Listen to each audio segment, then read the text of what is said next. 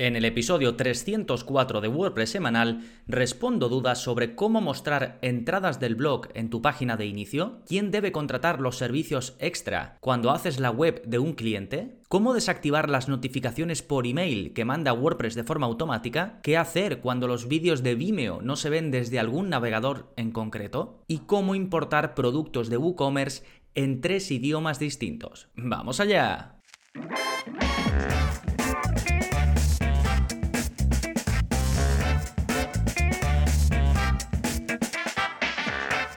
Hola, hola, soy Gonzalo de Gonzalo Navarro.es y bienvenidos a WordPress semanal. Ya sabéis que aquí aprendemos a gestionar webs con WordPress de principio a fin, porque no hay nada mejor que poder controlar la web de nuestro negocio o de nuestros proyectos y gracias a WordPress lo podemos hacer. Entonces, en este episodio voy a responder una serie de preguntas que ya te he comentado en la intro y que están sacadas directamente del soporte que ofrezco a los que estáis apuntados en gonzalonavarro.es a la parte de formación. Ya sabéis, además de los cursos, la zona código donde vemos cómo usar código sin saber código y otras ventajas como las descargas premium, pues también tenéis soporte personalizado conmigo para las dudas que os puedan surgir en el día a día de la gestión de vuestras webs con WordPress. Bien, en un momentito voy a responder a estas cinco preguntas, pero antes, como siempre, vamos a ver las novedades. ¿Qué está pasando en gonzalonavarro.es esta semana? Y tenemos por un lado nuevo vídeo de la zona código. En él te enseño a editar una parte fundamental del plugin WP Job Manager. Si no lo conoces, este es un plugin del que tenéis un curso completo y que voy a dejar enlazado, que te permite crear una web de bolsa de trabajo, básicamente, ¿no? Donde unos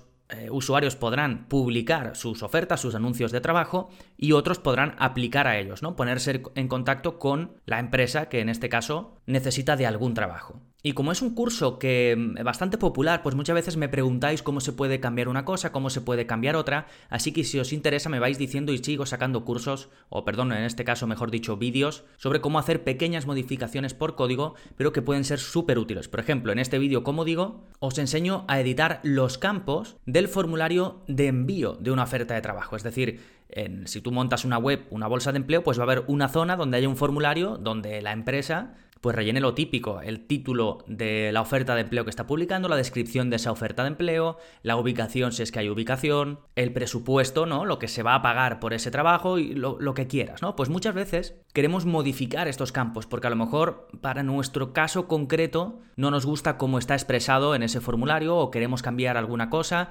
pues es lo que te enseño a hacer. En este vídeo te enseño a investigar cómo puedes cambiar cada uno de los campos porque se hace de forma diferente para que si en tu caso pues no haces el mismo ejemplo que yo sigo en el vídeo, que puedas cambiar lo que quieras con las herramientas que te doy. ¿Sí? Es el vídeo 254 de la zona código, pero de todas maneras te lo voy a dejar enlazado en las notas de este episodio. Ya sabéis que podéis ir a las notas completas de cualquiera de los episodios simplemente escribiendo en vuestro navegador gonzalonavarro.es barra y el número del episodio. En este caso es el episodio 304, así que gonzalonavarro.es barra 304. ¿Sí? Eso en cuanto a los vídeos de la zona código. Después el curso más reciente publicado es la actualización del curso de WordPress básico, que además es gratuito. Ya sabéis que el único curso que hay gratuito en la plataforma es este, el curso eh, de WordPress básico, y que voy renovando cada año aproximadamente y que en este caso trae pues em, la gran novedad del full site editing, ¿no? La posibilidad de editar, dependiendo, ¿no? Del tema que tengas, tiene sus peculiaridades, ya hablé de ello en el episodio anterior y también hablo de ello, por supuesto, en el curso, pues puedes editar, digamos, de forma global tu web y es uno de los vídeos, son varios vídeos que he añadido a este respecto y luego he, renovado también otros vídeos. En general, em, un curso de WordPress que yo creo que ya más de básico es, más completo que un curso básico y está actualizado, como digo, desde la versión 5.9 de WordPress, que en el momento de grabar esto pues es la más reciente. ¿Sí? Esto lo tenéis en la parte de contenidos recomendados, recordad, gonzalonavarro.es barra 304. Perfecto, pues una vez vistas las novedades, vamos ahora con el plugin de la semana que se llama Simple Tour Guide y como su propio nombre indica, te permite añadir fácilmente una guía interactiva para mostrar los pasos que tiene que dar un visitante o un usuario de tu web para hacer algo.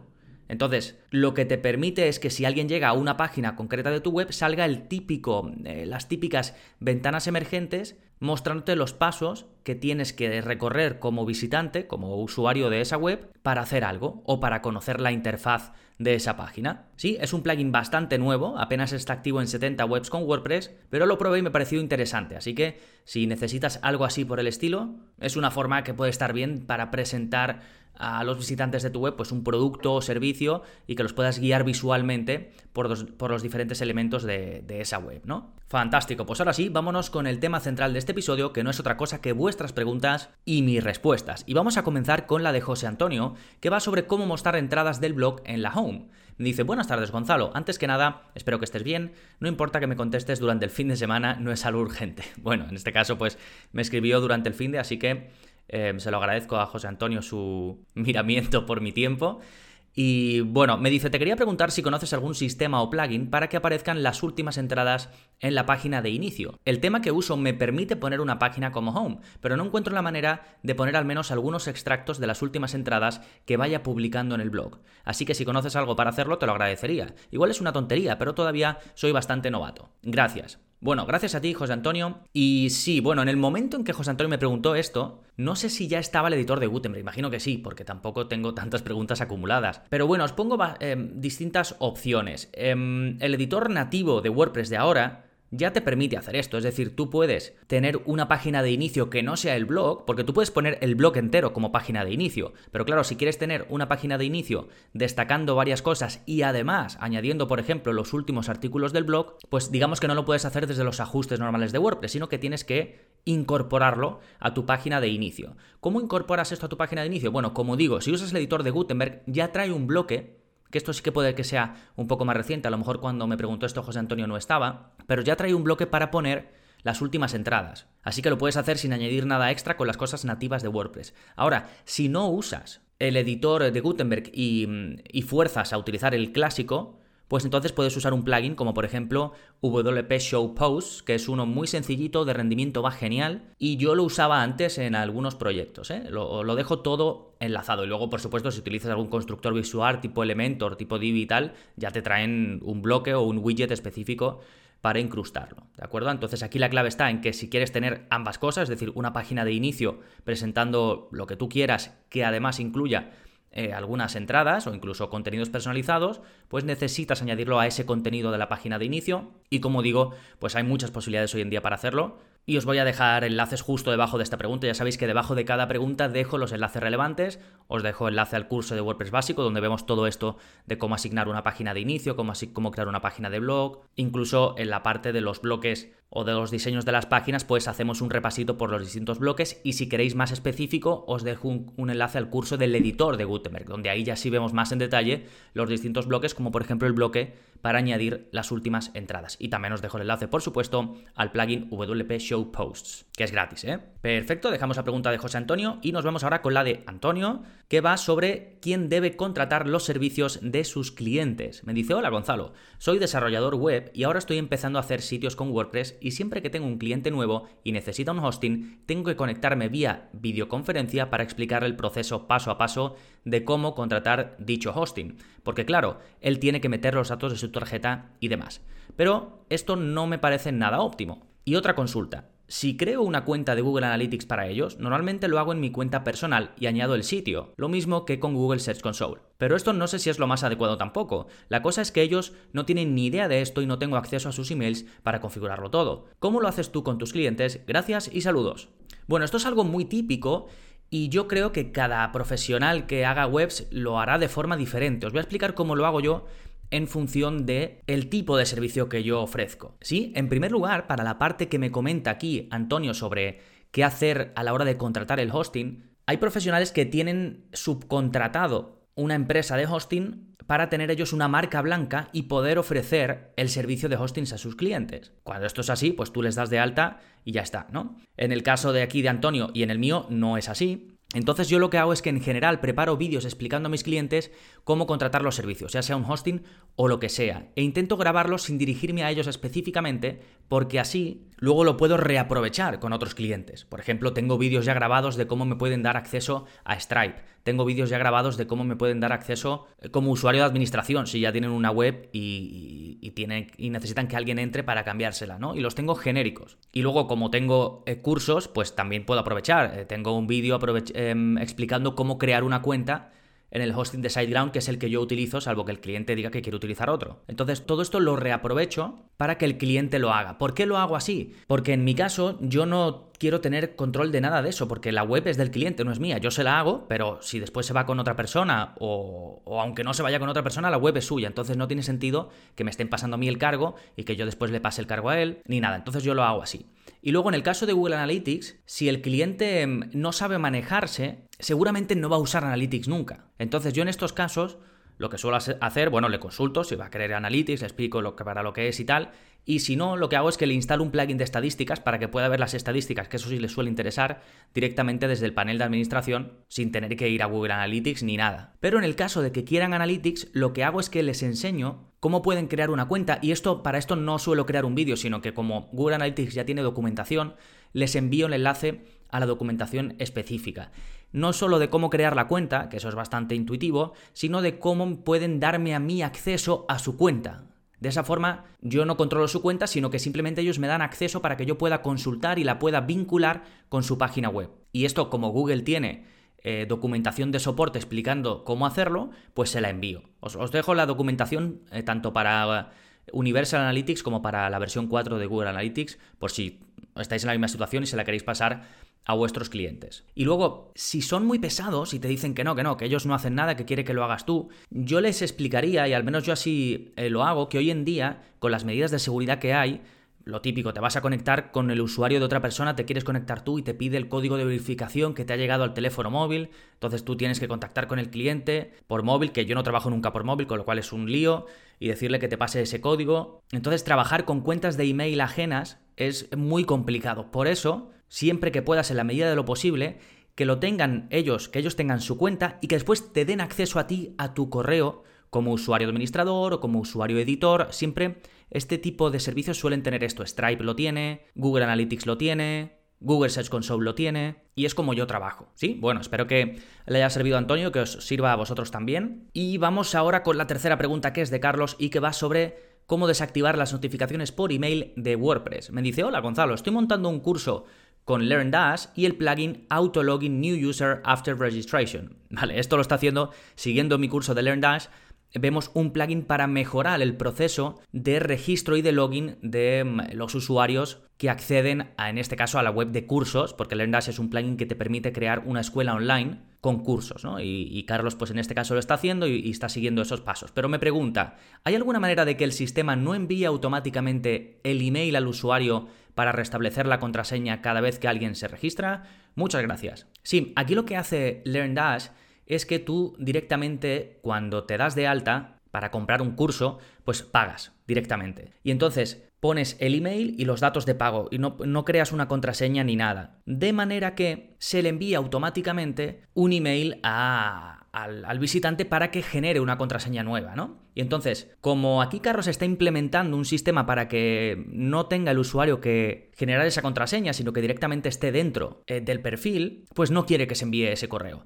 Pero bueno, esto, esta pregunta la ponía en general para los que queráis modificar o desactivar algunas de las notificaciones que manda por email WordPress de forma automática, ya sea a través de un plugin o a través del propio WordPress, existe un plugin para ello que se llama Manage Notifications Emails, que está muy bien y que os voy a dejar enlazado. Básicamente puedes activar y desactivar los avisos que manda WordPress eh, por correo, tanto para el administrador como para los usuarios. Por ejemplo, si tú no quieres recibir un correo cada vez que alguien cambia la contraseña en tu web, si tienes una web de, de miembros, de suscriptores y eso, eh, verás que es un rollo. Cada vez que la gente se olvida las contraseñas, las reactiva. Y esto es bastante común. Pues si no quieres estar recibiéndolas, este plugin, por ejemplo, te permite a ti como administrador quitarlo. Pero también estos avisos a los usuarios, como el de cambia la contraseña y demás. Es un plugin bastante popular, está activo en más de 60.000 webs con WordPress y tiene buenas valoraciones. Así que eh, si buscáis esto, es una muy buena opción. Fantástico, dejamos la pregunta de Carlos, vamos ahora con la de Fernando, que va sobre vídeos de Vimeo que no se ven desde Safari. Me dice, hola Gonzalo, he montado mi academia con tu curso de LearnDash, muchas gracias. Ya sabes, uno más en la fiebre de las academias online. Bueno, fantástico, gracias a ti Fernando. Y me sigue diciendo, desde hoy tengo el problema de que los vídeos alojados en Vimeo se ven sin problemas en mi academia en el Mac, pero cuando voy al iPad me dice que la configuración no me deja verlos ahí. Como eres experto en Vimeo por tu propia academia, ¿sabes qué me puede estar pasando, por favor? Un saludote. Bueno, otro saludote para ti, Fernando. Y mm, sí, esto me pasó a mí, de hecho, y casi siempre tiene que ver con la configuración que tengas hecha de caché o de optimización de la carga de los recursos como puedan ser vídeos o iframes, que iframes es lo que se usa para incrustar en tu web un vídeo de Vimeo. Entonces hay plugins que, mm, por ejemplo, el típico lazy loading que para las imágenes, que esto lo que hace es em, no cargar una imagen hasta que se llegue a ella, ¿no? Imagínate que tú eh, aterrizas en una web y que ahí ves unas imágenes, ¿no? Pues esas se cargan. Pero si tienes eh, aplicado el lazy loading, esta tecnología, las que están debajo de lo que se ve en pantalla cuando empiezas a hacer scroll no se van a empezar a cargar hasta que llegues ahí. Bien, esto se puede hacer también con vídeos y con iframes, pero muchos navegadores y algunos dispositivos dan problemas. Por ejemplo, Safari sé que con Vimeo cuando se hace esto daba problemas, a mí me pasó, estuve un poco loco hasta que di con, con la tecla, pero al final era eso, yo tenía una configuración para retrasar la carga de los elementos multimedia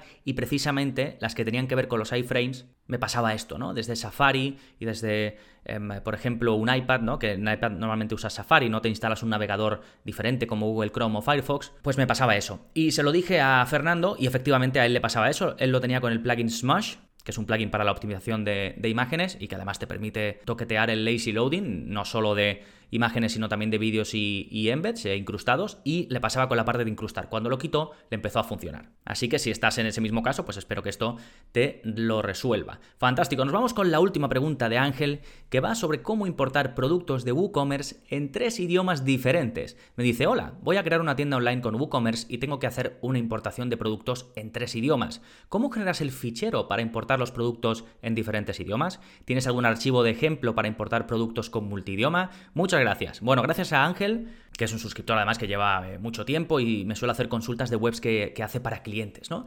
Y en este caso estuve un poquito más hablando con Ángel, para preguntarle cómo lo hacía, porque claro, dependiendo de cómo, iba, cómo fuese a hacer esto de, tener la, web en tres idiomas, pues el proceso de importación se hace de una manera u otra. Y me dijo que lo iba a hacer con WPML.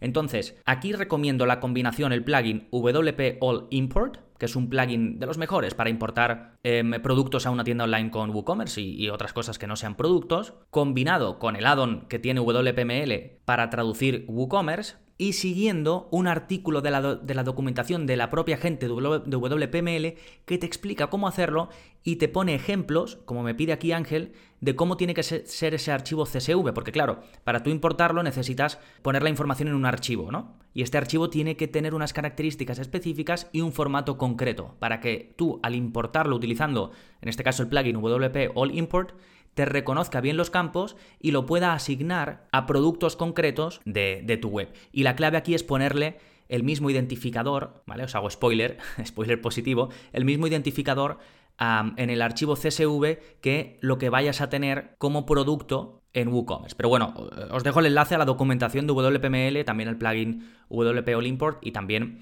al curso de, de WordPress multidioma donde os enseño cómo traducir WooCommerce con el plugin eh, WPML. ¿eh?